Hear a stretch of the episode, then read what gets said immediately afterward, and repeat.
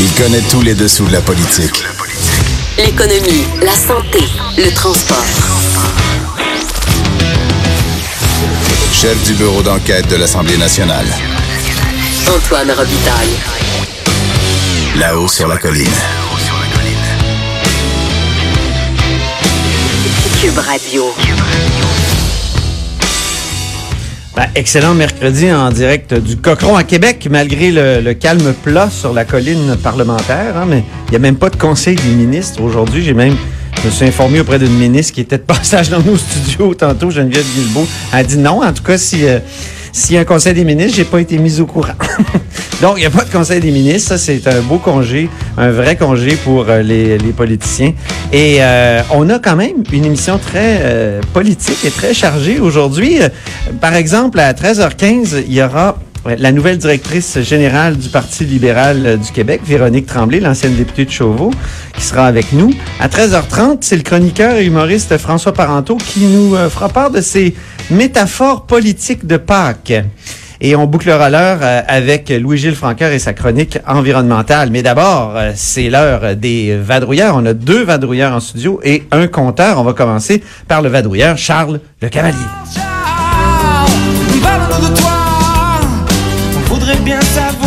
Passe. Si t'es quand on a l'envoi. Alors, correspondant parlementaire au Journal de Montréal, Journal de Québec, Charles, tu veux nous parler du registre des armes à feu?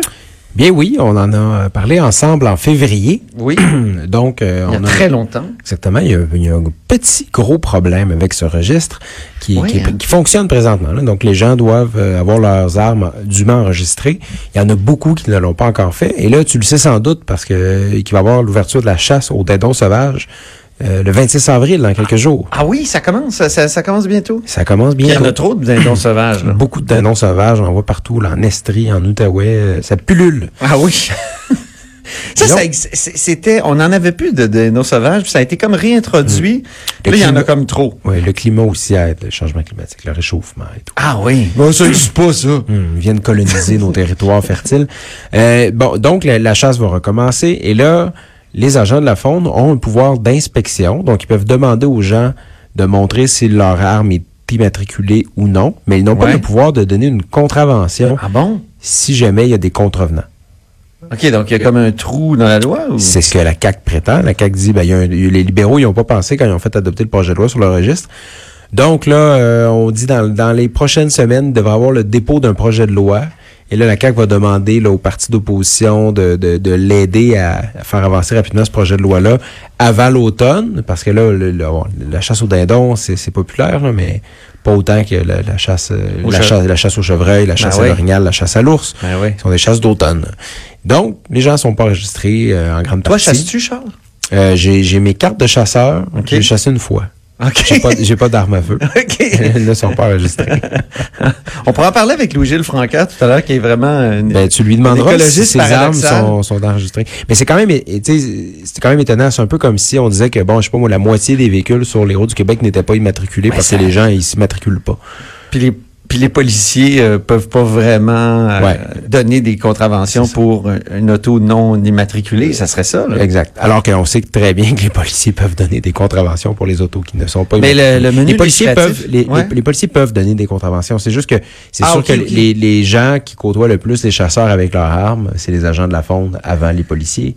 OK. Donc c'est Donc, il faut donner ce pouvoir-là euh, aux agents de la faune. Mhm. OK, très bien. Voilà. Ben, C'est un menu, un menu euh, quand même législatif chargé. Ça sera pas évident de, de faire euh, de faire ça. Puis tout est marchandage aussi euh, à partir du mois de, de, de fin avril, euh, mai, juin là, en- euh, sur sur la colline. Donc euh, Voilà, mais on peut- on pourrait croire- pas évident. On pourrait croire que c'est- c'est un projet de loi qui est simple, euh, qui pourrait être euh, qui pourrait être adopté rapidement. Puis juste en terminant des petites statistiques là sur le Oui, on aime ça.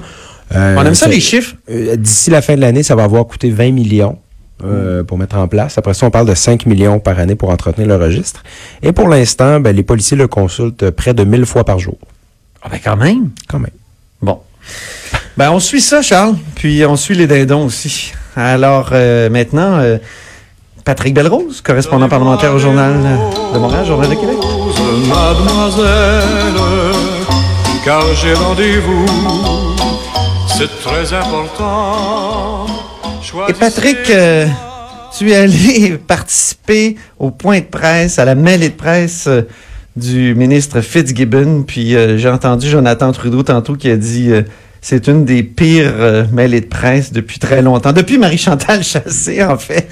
Euh, alors, parle-nous-en. En effet, quel point de presse? Et je pense que les oppositions vont écouter attentivement chaque mot qui ont été prononcés dans ce scrum du ministre de l'Économie, Pierre Fitzgibbon.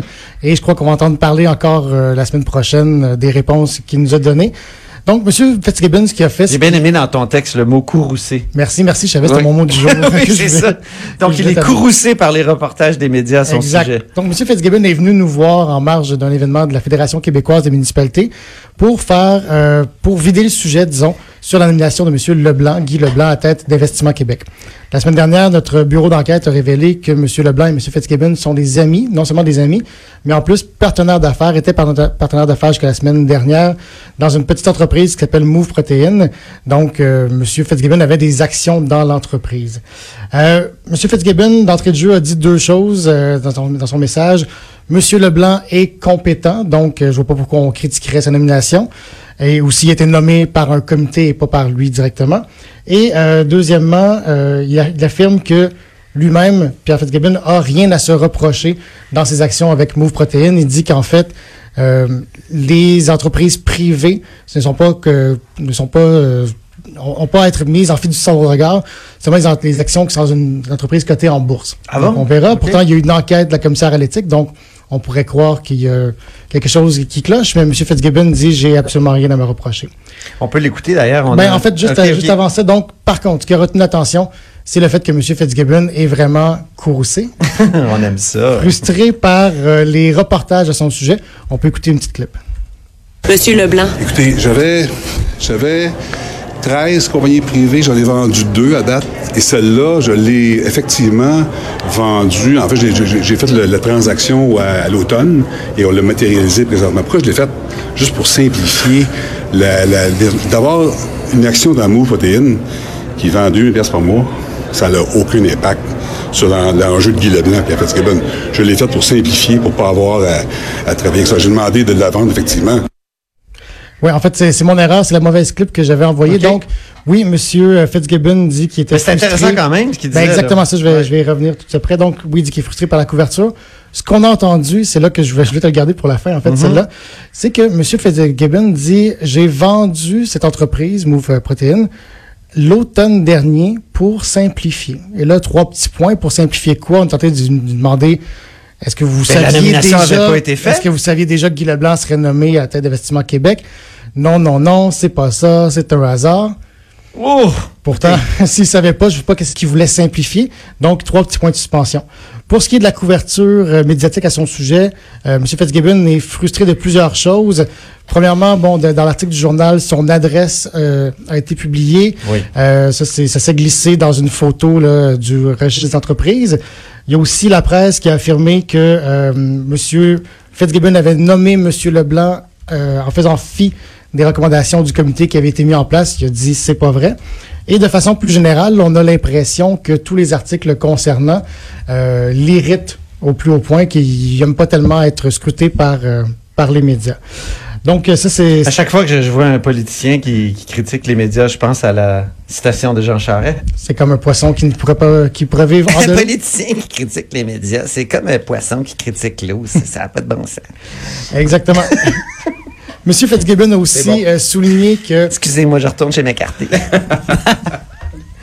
Monsieur Fitzgibbon a aussi souligné qu'il y avait eu beaucoup de succès en affaires et qu'il n'était pas venu pour avoir un job euh, comme ministre de l'économie et Oh! qu'il pourrait très bien partir euh, un petit point d'arrogance Si. ici, là.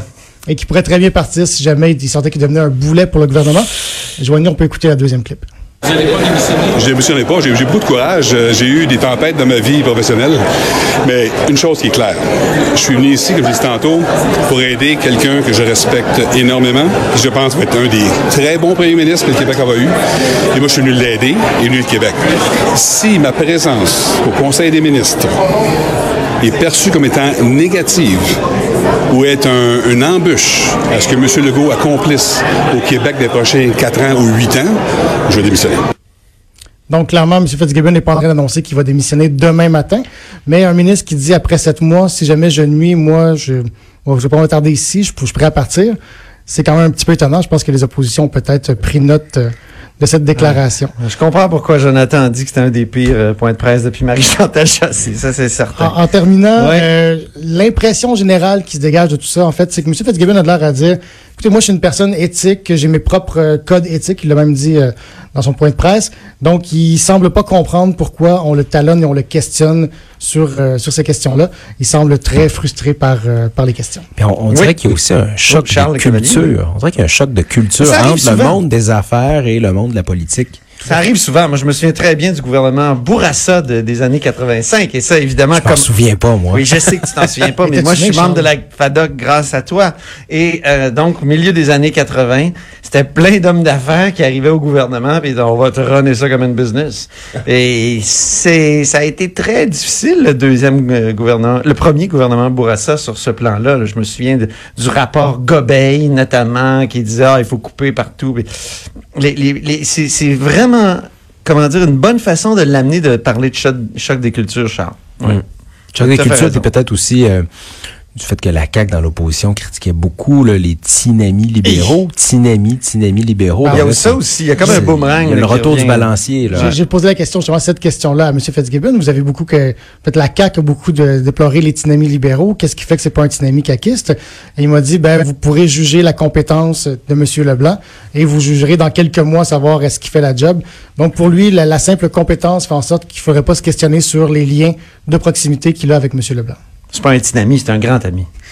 Euh, oui, euh, Jean-François Gibault, maintenant directeur de la recherche euh, à QMI, qui, qui a le droit à sa chanson de présentation.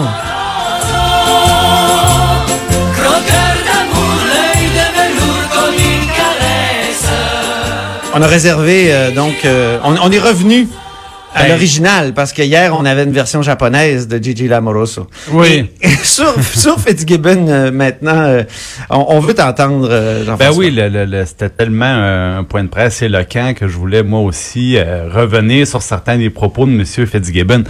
Je vous dirais, la, la chose qui, qui m'apparaît la plus évidente, c'est que là, M. Fitzgibbon est, est un peu fâché des questions qui lui sont posées, sauf que il a un, peu beaucoup couru après son propre malheur. C'est-à-dire que lui-même, c'est euh, les gens de son cabinet se sont contredits, ont changé leur version des faits, ont tenté de faire disparaître des faits avant qu'ils soient remarqués.